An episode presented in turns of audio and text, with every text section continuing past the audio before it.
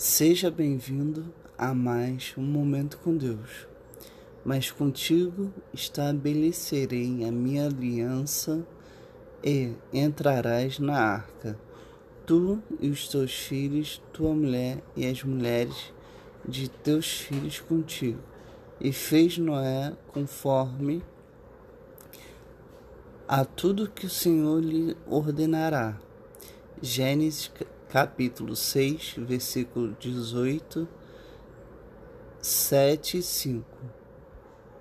Assim como Noé, nós temos promessas de Deus específicas para as nossas vidas, mas não podemos nos esquecer que toda promessa ela é condicionada à obediência, ao cumprimento da vontade do Senhor, para que a aliança de Deus fosse estabelecida na vida de Noé. Foi preciso que ele fizesse tudo conforme o Senhor havia lhe ordenado.